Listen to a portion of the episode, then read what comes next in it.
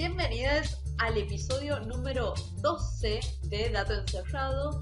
Y este es un número muy lindo porque son dos veces seis o una docena y una docena es una docena de huevos y los huevos son muy útiles porque cocinamos un montón. Bueno, claramente. ¿Una docena es una docena de facturas o de empanadas antes que de huevos? Bueno, la docena es un número feliz, cada uno lo interpreta como quiere. Yo estoy de acuerdo con vos. También es una buena película. También, ahí estaba por decir eso, qué buena película, más barato por docena. Muy recomendada. Mi nombre es Belén y creo que las nuevas generaciones saben googlear mucho mejor que nosotros. Era obvio que iba a pasar esto, era obvio que iba a pasar esto. Yo me voy a referir también a la tecnología, o sea, para mí las nuevas generaciones son mucho mejores que nosotros entendiendo tecnología rápido. Bueno, no te presentaste, ¿cómo es tu nombre? Ah, Juliana, ¿cómo estás? Un placer. Mi nombre es Rocío y creo que las nuevas generaciones tienen mucha más conciencia ambiental que la nuestra y las anteriores. 100%. Ojalá eso vaya creciendo. Bien, a pesar de que esta vez hayamos hablado de, mejoras, y es cierto que referido a tecnología y a cuestiones ambientales es algo que más o menos eh, todos podemos estar de acuerdo, hay una especie de prejuicio generalizado o ilusión humanitaria global o algo por el estilo, en donde cada tanto escuchamos un esto cuando yo era chico no pasaba. Y es que los jóvenes de hoy en día, vos viste, no quieren laburar, no quieren todo el día con el telefonito. Y estas quejas sobre las generaciones anteriores están bastante documentadas a lo largo de la historia. De hecho, hay como, no sé, les voy a decir quejas este, desde el año, no sé, 600 antes de Cristo, en donde los adultos actuales, digamos, hablaban o se lamentaban o se quejaban sobre cosas que la actual generación no hacía igual o hacía peor que su propia generación cuando ellos eran jóvenes. Yo estoy pensando egipcios quejándose de sus hijas. ¿Estoy por ahí o no? No envolvían la momia como nosotros nos enseñaban. Y esta especie de omnipresencia de la queja, ¿no? Un poco le saca la chance de que... Omnipresencia de la queja podría ser el título de este podcast, ¿no?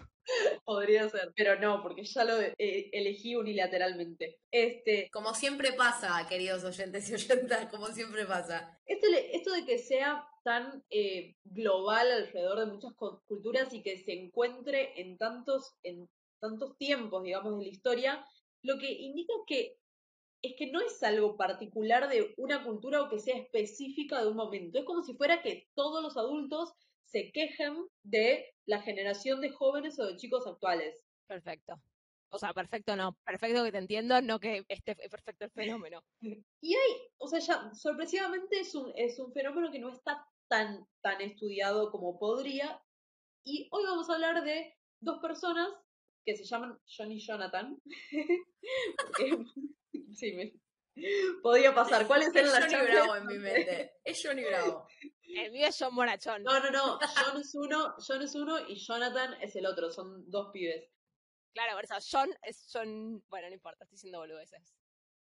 Esta gente lo que quiere saber es de dónde viene esta especie de ilusión de que por algún motivo las generaciones de jóvenes actuales parecerían faltarles algo o fallar en cosas que las generaciones anteriores no lo hacían. Pero para pregunta, entonces, ¿es una ilusión? Vos, lo mencionaste recién, ¿por qué, sería una ilusión? Es una percepción general. O sea, es una que no está fundamentada en, eh, qué sé yo, estamos haciendo eh, evaluaciones sobre matemática y vemos que los chicos de quinto mm. grado de esta generación les va peor que los chicos de quinto grado de hace mm. tanto tiempo. Es como el Vox Populi. O sea, es un comentario que está en todos lados. Bien, perfecto. Y referido a este, a este efecto, a este prejuicio en general sobre las generaciones actuales, hay como dos grupos grandes de hipótesis. Por un lado, hay, un, hay una línea, digamos, que propone que, la, que esta percepción del declive, o sea, del deterioro de las generaciones, es independiente de las características de la persona que dice que hay un declive, ¿sí? O sea, que no importa en cómo sea yo, este, es algo mucho más general. Y ese desprecio por la generación actual podría venir de ver un aspecto de la generación propia como superior a la, a la generación actual y generalizarlo para todos los dominios. Por ejemplo, es como si yo dijera, eh, nosotras en nuestra generación, que es la generación de entre el 92 y el 94, 95, salíamos mucho a jugar a la vereda. Habla la persona que no se crió en Capital Federal. ¿Vereda qué es eso? Entonces, de repente, yo generalizo ese aspecto que para mí es positivo y lo traslado y simplemente eh, linealizo y digo, mi generación es mejor que la de ahora en donde los pibes se pasan jugando la Play adentro del departamento, por ejemplo. Hay un segundo grupo de, de hipótesis que propone que la tendencia a menospreciar a los jóvenes actuales podría ser específica de las características de las personas y dependiendo de cómo sea el propio evaluador respecto al rasgo en cuestión. Por ejemplo, en este caso, yo me acuerdo que yo salía a jugar mucho a la vereda, ¿sí? Entonces tiene que ver con, con mi experiencia, luego obviamente generalizo, simplifico todo, pero depende de, mis características. Te hago una pregunta. ¿Hay algo relacionado, o sea, la generación, la definición de una generación es algo que está, es, es siempre lo mismo? ¿O es algo que definen en estos estudios? No lo definen. No, no, va, va a ser, eh, ahora voy detallando más, pero de hecho no solo no está limitada la generación, yo creo que simplemente tiene que ver como a la camada, en un sentido muy liviano de la palabra, este, y tampoco está referido, ellos hablan mucho de kids, que es chicos, pero también hablan de juventud, como que no es, no es que está definido el menosprecio hacia, por ejemplo, los chicos de entre 10 y 15 años o de 12 años a 17. Pero entonces es como la guerra entre los adultos eh, que tienen hijos o que están en edad de tener hijos y los, los, los hijos. Podría ser, podría ser un, podría ser interpretado, ellos no hacen eh, esa interpretación, pero si lo querés poner en imágenes, o sea, mientras yo leía esto, me imaginaba a alguien de más o menos 50 años, más o menos 5, y alguien de 14 años también, más o menos 5, como que me lo figuraba en esos términos, pero no es algo que, ellos aclaran. Okay. Entonces, este efecto sobre el que estamos hablando de tratar a la, a la juventud o a los chicos actuales como si estuvieran haciendo algo malo o como que en comparación fueran peores que antes, se llaman efectos, efecto de los jóvenes o de los chicos de hoy en día. ¿Sí? Yo voy a ir variando jóvenes y chicos medio indiscriminadamente. Y esto es toda una, una cita al, al... Ay, ¿cómo se llama? ¿Cómo se dice? ¿El sketch? de, Los jóvenes de hoy en día. Sí, sí, sí. Entonces, eh, no necesitamos meme para este episodio porque... Podemos poner un pedacito a, YouTube a ver, a ver este... Es, es, excelente. O sea, yo lo veía, lo volví a ver después de mucho tiempo y lloraba, lloraba de la risa. No podía creer. Bueno, ahora sí, vamos a qué es lo que hicieron. Hay algo muy maravilloso que tiene esta gente y es que consiguen sujetos para completar encuestas muy fácilmente. Evidentemente tienen una base de datos o lo que sea. Eh, no, no adentré mucho en los detalles, pero el número de personas con las que trabajan son gigantes. Tipo, en el primer estudio agarran 1.800 adultos, así como si uno dijera, me pongo en la esquina de Cabildo y Juramento a hacer encuestas. Y lo que hacen es, primero les hacen una especie de, de evaluación para ver cuán autoritarios son o cuán cuán bien valorado para ellos está el respeto por la autoridad. Ok, tengo un par de preguntas ya, ¿puedo? Sí.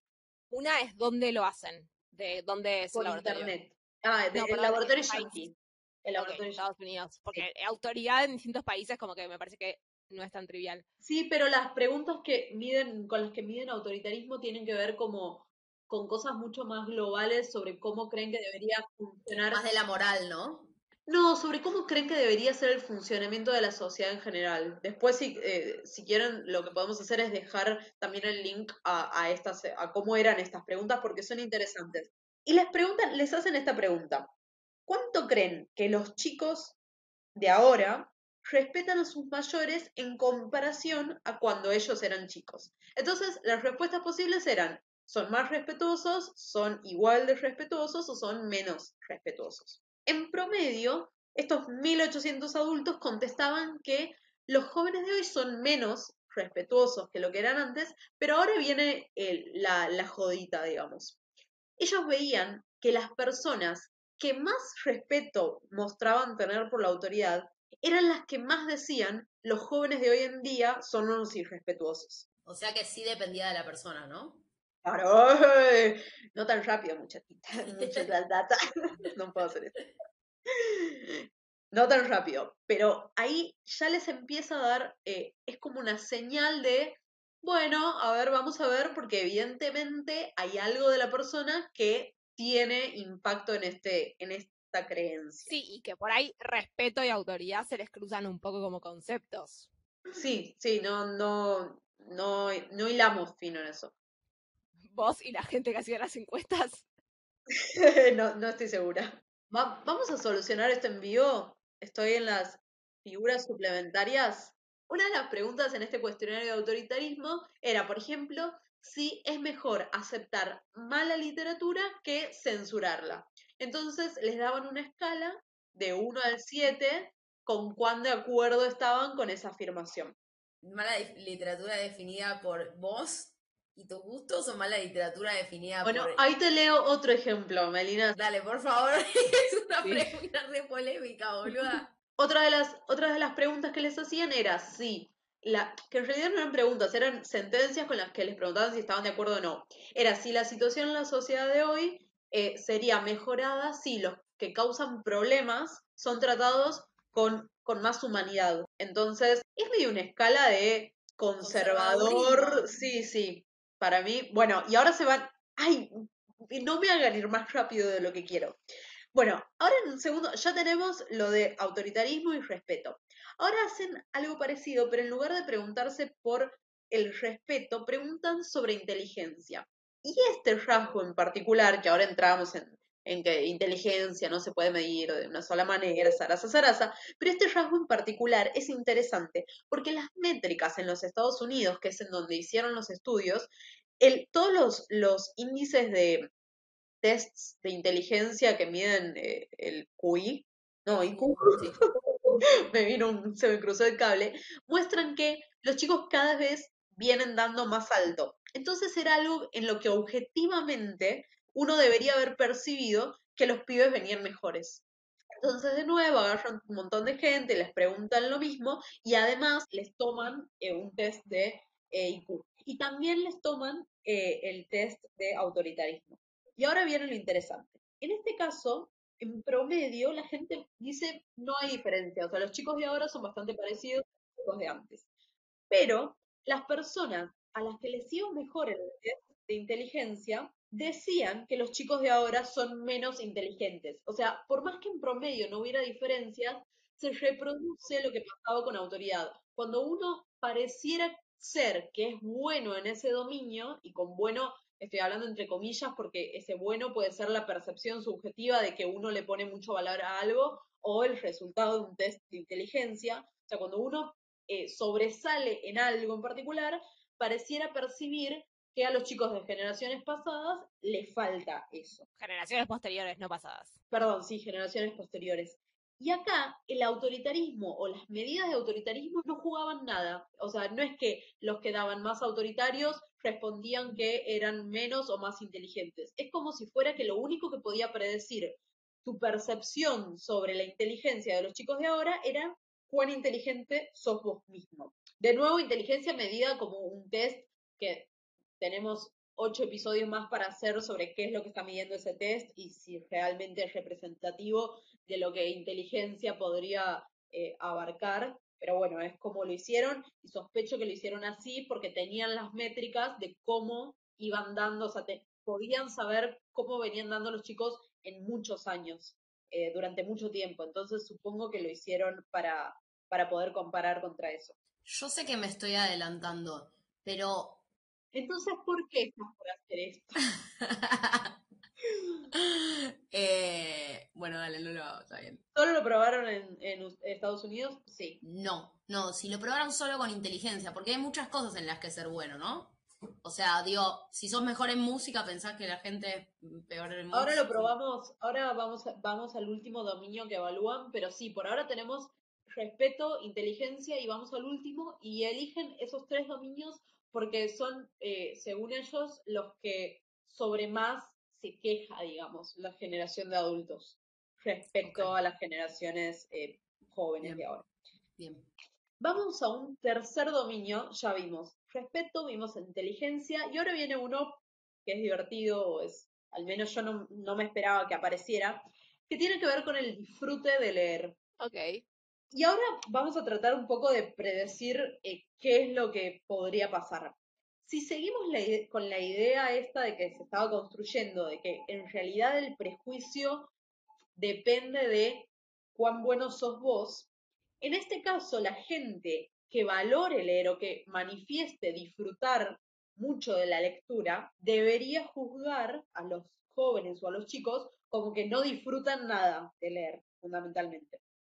Entonces, hicieron el estudio con la misma mecánica. Preguntaron cuánto creen que los chicos de ahora disfrutan de leer en relación a cuando ellos eran chicos.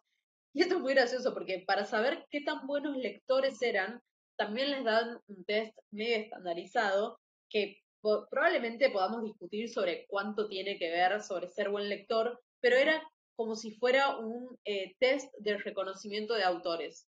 Polemiquísimo también. Sí, sí. Sí, Valorar la cultura independiente me arruga la ropa. Claro, claro, o sea, les daban una lista de un montón de autores y veían a cuáles reconocían o de cuáles habían escuchado nombrar. Lo cual también es súper polémico porque significa consumir literatura clásica o bestsellers o algo por el estilo. Algunos de los ejemplos de personas que estaban eran Isaac Asimov, O sea, más o menos que están testeando cosas de cultura general en realidad, que sabemos que es es súper dudoso porque también depende, tipo, tal vez no implica que el pibe no le guste leer, solo que las cosas que lee en este momento son distintas y probablemente, no sé, no haya la misma cantidad de bestsellers o de gente considerada grandes autores. eh, me parece rarísimo. Igual están, estas preguntas todavía se las están haciendo adultos. Sí. Tal. Claro, sí. claro, Igual, no obstante, digo, puede haber una persona adulta que disfrute leer manga y punto, y lee eso y consume eso. Y ahora, y esto creo que lo hicieron porque alguien les debe, creo que alguien les debe haber sugerido o advertido, además de, de- de tener una medida, entre comillas, objetiva sobre cuán buenos lectores eran, les preguntaron por su orientación política. Ya no por autoritarismo, sino concretamente por su orientación política. En cuanto a republicanos demócratas. Eh, no les daban una opción binaria, eh, sino que les daban una escala que iba desde muy conservadores a muy liberales. Era una escala de Ah, siete liberal puntos. conservador. Bien. Sí, Autopercibido. claro. No, según qué opinan tus hijos. Lo que ellos querían probar es que el efecto este de menospreciar a las generaciones jóvenes no es un rasgo característico de la gente más conservadora, sino que era algo mucho más general. Esa es su hipótesis. Sí, lo que ellos, o sea, preguntan concretamente la orientación política para, para mostrar que no, que era algo mucho más general. Y efectivamente, por un lado les da que en promedio la gente cree que los chicos de ahora disfrutan menos de la lectura que antes. Otra vez vuelven a ver lo mismo, que la gente que más lee o que más dice o que mejor le da en este test de reconocimientos de autores, que son buenos lectores, piensan que los chicos de ahora disfrutan nada o, o muy poco de la lectura. Y lo interesante es que encuentran lo que ellos creían y predecían que iban a encontrar, que la orientación política no tenía un pomo que ver, que vos podías ser súper liberal y pensar que los chicos de ahora son una cagada, y, o súper conservativo Conservador por ahí. conservativo. Eh, y pensar que los pibes son súper copados. Digo, no había manera de predecir lo que opinabas según tu orientación política. Estamos en este punto y la realidad es que son más, eh, nosotros a este tipo de estudios los llamamos estudios observacionales porque en su esencia no son más que encuestas y ver cómo los datos eh, varían de una manera. Digo, no, no es que no es que hubo un tratamiento, si se quiere, y un grupo hizo una cosa y otro grupo hizo otra cosa. Fueron varias encuestas y fueron mirando qué pasaba. Sin duda no era su objetivo establecer ningún tipo de causalidad, ¿no? Por ahora estaban viendo, o sea, todo esto es un poco evidencia que la persona un poco importa. Y ahora, esta es la frutillita de todo.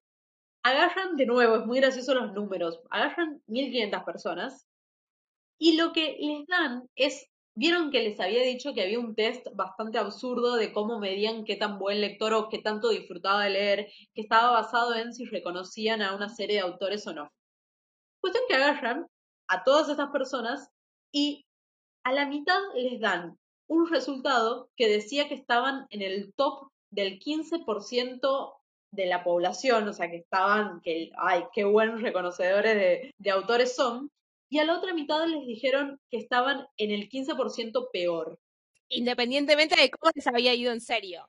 Exacto, ¿sí? No, pero eso es rarísimo igual. O sea, sospechás. Digo, si no sabes un carajo y de repente te dicen, tipo, sos de entre los que, tipo, de las personas que más sabe de literatura del mundo y vos, tipo, ¿eh? Cortázar, ¿quién? Igual, no sé. Pues, hay gente con muy poca percepción. Manipularon a lo bestia. Ok.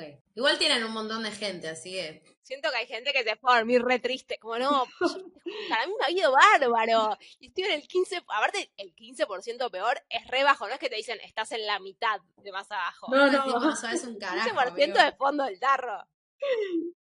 La idea de esto era manipular la propia percepción de cuán bueno sos en ese dominio que era particularmente de la lectura. Que todo esto ni siquiera era buen lector, era cuánto disfrutabas de leer, no, no, no era algo eh, académico, entre comillas. Entonces, lo que ellos sospechaban que iba a pasar era que el recuerdo de ellos mismos cuando eran chicos en esa, en ese dominio o en esa habilidad iba a cambiar. Y efectivamente encuentran esto. Por un lado, ven que baja el- ese efecto de menospreciar a la generación de jóvenes y de chicos actual, se disminuye. O sea, ya no es que era tan obvio que los chicos de hoy en día no disfrutan de la lectura. Para, una pregunta metodológica. Sí. Este grupo de gente a la que le comen la cabeza. Primero le hacen esto de hacerle el test, decirle estás en el 15% más alto o el 15% más bajo, y después le hacen las preguntas de antes. Exacto. Digamos, cuando vos decís baja o sube o lo que sea, es en comparación con el estudio anterior, pero no es que ellos mismos tenemos un antes y un después. Exacto, exacto. Es otro grupo de gente y ahora esta gente lo que tiene de distinto es que tiene manipulada la propia percepción de cuán buenos son ellos en ese do- dominio. La idea de, esta, de este feedback falso era manipular la propia percepción de la habilidad. Entonces, ¿cómo es la secuencia? Yo le doy a la persona el test de reconocimiento de autores, le doy el resultado, entonces no importa en realidad qué tan bien o qué tan mal le fue a la persona, le digo, vos estuviste entre los mejores o vos estuviste entre los peores, y luego le hago la pregunta sobre cómo pensás que es la generación actual respecto al disfrute de la lectura en comparación a cuando vos eras chico. Entonces, lo que ven es que ese efecto de menospreciar a la generación actual se reduce en comparación al experimento anterior en donde no había un feedback falso. Y por otro lado, también cambia cómo se ven ellos cuando eran chicos. ¿Se acuerdan de que estaba la pregunta de vos cuando eras chico, te, acor- te acordás de haber disfrutado de la lectura? Entonces, antes lo que pasaba es que los que les iba muy bien en el test de reconocimiento de, de autores, también se acordaban de ellos mismos disfrutando mucho de la lectura cuando eran chicos. En este caso, a los que les había ido bien en el test, pero vos le diste un feedback falso, no se recordaban como tan buenos lectores o tan buenos disfrutadores de la lectura cuando eran chicos, y eso puede tener que ver con que les manipulaste la percepción actual sobre cuánto disfrutaban de la lectura. Este paper fue uno de los más, eh, ¿cómo decirlo? Escandaloso. Escandaloso porque hizo mucho ruido, porque salió en muchos lugares este, y fue como la explicación de por qué siempre estamos pensando que a la generación actual le falta algo. Entonces, lo que concluyen, quiero que hagamos esto, o sea, quiero leerles qué es lo que, lo que, lo que concluyen y después si quieren lo... Antes una preguntita. Entiendo que lo hicieron por internet, así que no debe ser tan viejo, pero ¿de qué año es el estudio? del año pasado. Se publicó tipo en septiembre, octubre del año pasado. 2019 por si nos están escuchando en otro año. Mirá, no sé por qué lo tenía ubicado, tipo del. De, no sé, lo pensé tipo en el 90 y No, no, fue, tipo o sea, 95, ponele. Fue, fue chispita, salió en un montón de portales. Que lo que ellos dicen es, a modo de conclusión más general, ¿no? Alguien que tiene mucho respeto por la autoridad es especialmente proclive a creer que los chicos de hoy no respetan a sus mayores, pero no necesariamente que son malos en otros dominios. Es como si fuera que sobresalir en una dimensión hace que se proyecten a sí mismos en el pasado y lo generalicen a todos los chicos de ese momento. Entonces, porque yo ahora disfruto de leer, antes, bueno, todos disfrutaban de leer. Pero si manipulamos la creencia de cuán buenos creen que somos en algo, o sea, si alguien te dice, la verdad es que no, no, sos, no sos tan buen lector como pensabas o no sos tan inteligente como pensabas, ese efecto de creer que a la generación de jóvenes actual le, le falta algo o es mal en algo, ese efecto disminuye. Igual pausa, solo lo hicieron con la lectura. Vos recién dijiste como, si te digo que no sos tan inteligente, no probaron decirte que no sos tan inteligente. No, no probaron, solo lo hicieron con la lectura, exactamente. De hecho, hay algo muy lindo con el que ellos terminan el, trabajo, que tiene que ver con que al fin y al cabo son mecanismos cognitivos lo que hacen que quizás injustamente seamos tan eh, severos, entre comillas, con, con las generaciones de ahora, que de hecho es lo que ellos hacen, al manipular tu percepción actual, aparentemente modificás tu, tu recuerdo del pasado, entonces siempre están poniendo todo en en el modo de, no es que lo estás haciendo a propósito, es un juego... no le ponen ningún nombre, no hay ningún, eh, no tiene nombre el sesgo. Tiene nombre, no, tiene nombre el efecto, que se llama el efecto de los chicos de hoy en día. Igual me interesaría también ver el contrario, porque siento que también está el sesgo para el otro lado de las juventudes creyendo que las generaciones anteriores eran mucho, la tenían mucho menos clara en un montón de cosas. Digo, las generaciones en general cada generación se cree más viva que la generación anterior, o más despierta, o más, en, o sea, un montón de cosas positivas. Sí, pero me, parece o sea, me parece que es todavía más chiquitito como el resultado piola de esto. O sea, el resultado piola es que todo termina dependiendo de qué tan bueno pensás que sos vos con relación al resto. Sí, porque de hecho eso, eso cambia también tu, tu visión sobre tus, tus adultos, digamos. Cambia todo, claro. Claro, claro, como que modifica todo qué tan bueno sos vos en relación al resto. Sí, pero 100% eso, como que compro mucho más esa conclusión que, esto como justificación del efecto.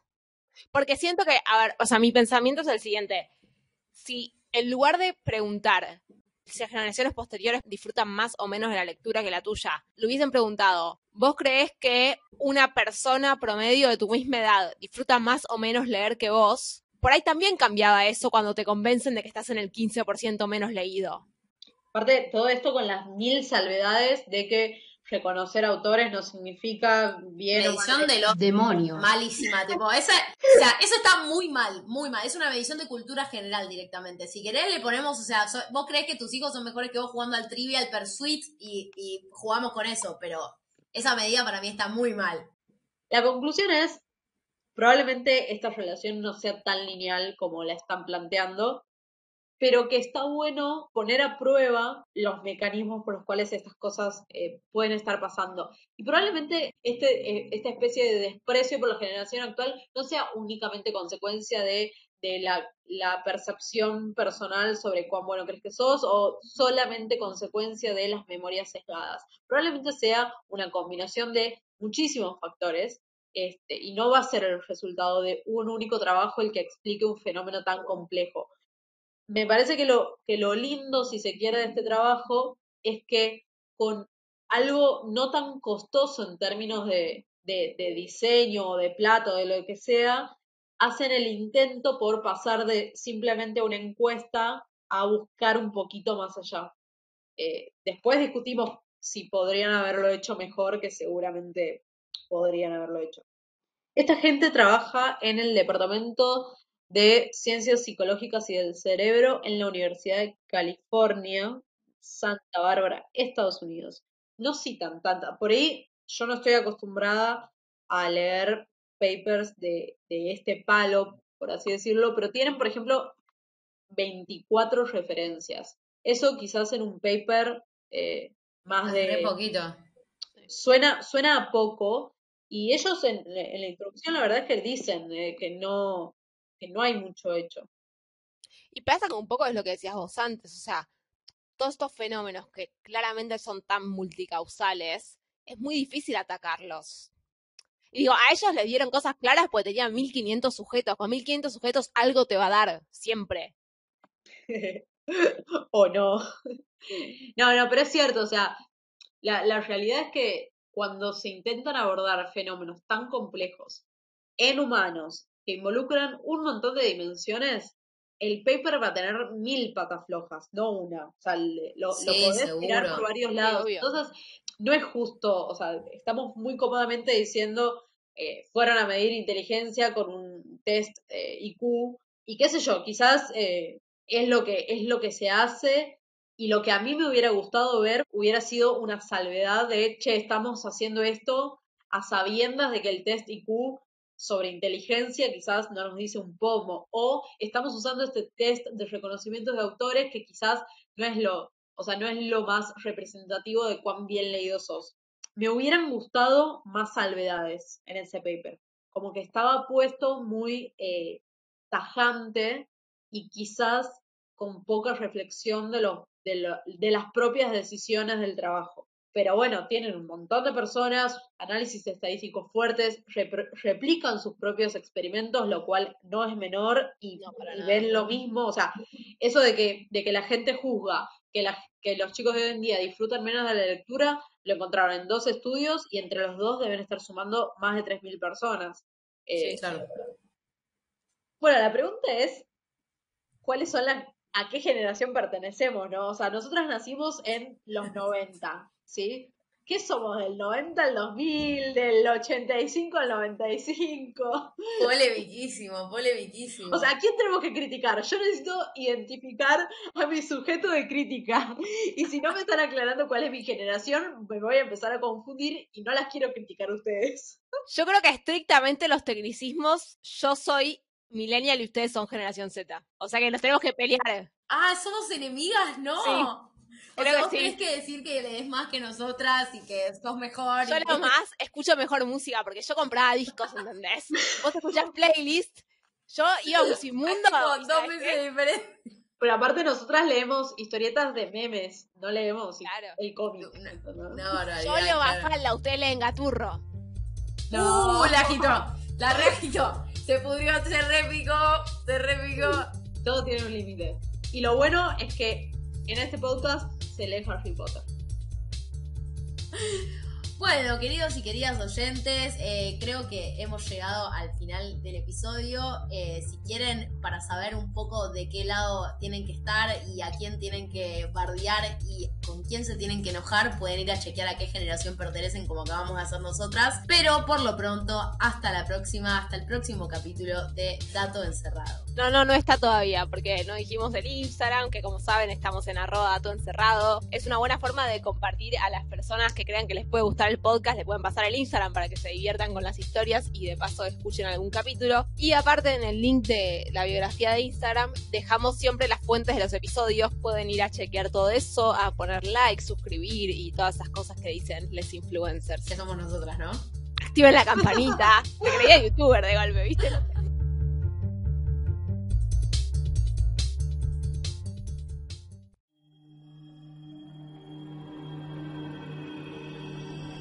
Este es un mensaje del futuro y quiero aclarar que revisé los datos y las tres somos millennials, así que no nos tenemos que odiar entre nosotras. Podemos odiar eh, a los centennials porque probablemente jueguen mejor que nosotras a la Mongas, a los boomers porque sí, y a cualquier generación pasada por los bancos, por los trámites, todas esas cosas, y a las generaciones así muy nuevas, más nativos digitales, también, busquemos, busquemos motivos y podemos odiarlas, pero nada, entre nosotras está todo bien. Me quedo tranquila con eso.